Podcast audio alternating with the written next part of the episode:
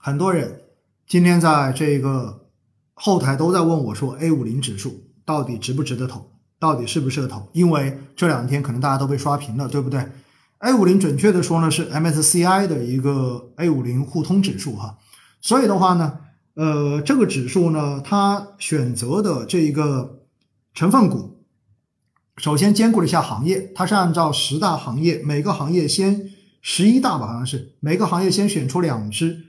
最大市值的、最有代表性的股票先组成一个基础，接着再选择市值排在前面的股票来组成五十只的这个成分股。所以的话呢，在昨天，呃，有人在公众号后面问我说：“老师，如果 A 五零指数跟沪深三百指数让你选一个做定投的话，你会选哪个？”然后我当然回的是说我选沪深三百。为什么呢？因为很简单，大家明白一点，A 五零指数不管它怎么调，它一定是个大盘风格指数。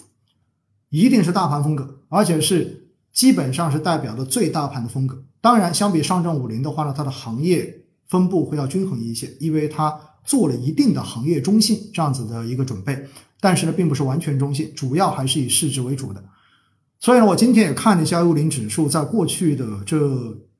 几年跟沪深三百已经上以及上证五零的这一个波动率跟走势的一个对比，发现的话呢，其实它跟沪深三百的这种波动率非常的接近。然后比上证五零稍微的高一点点，所以的话呢，从根本上来说的话，这个指数是否适合做定投，呃，我自己是持一个保留态度。但是呢，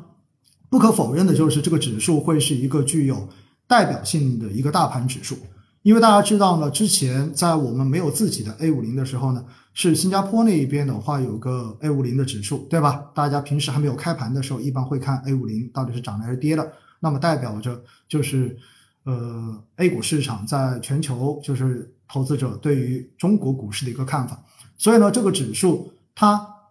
基本上就介于沪深三百跟上证五零之间的这么一个风格吧。但是整体仍然是一个偏大盘的指数。所以呢，这就是对这个问题的一个回答，好不好？然后另外呢，就要特别跟大家讲的就是，对于新的指数基金，实际上之前我也反复跟大家讲过，因为新指数基金呢。买完之后，它本身会是现金仓位，当然指数基金一般建仓会比较快一点点的，所以呢，一般它是要建完仓上市之后，然后才会跟上指数的这种涨跌幅度。因此的话呢，对于新的指数基金，大家做好一个心理准备，那就是如果你买进去，指数迅速上涨，那有可能的话呢，这个指数基金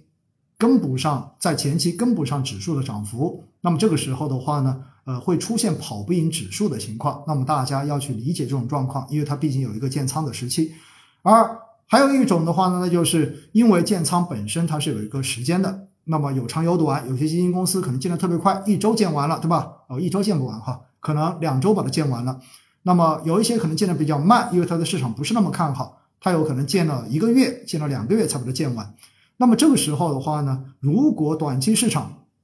出现大的波动，比如说市场下跌，那么建得快的这些指数基金有可能就会迅速的跟上市场的跌幅，而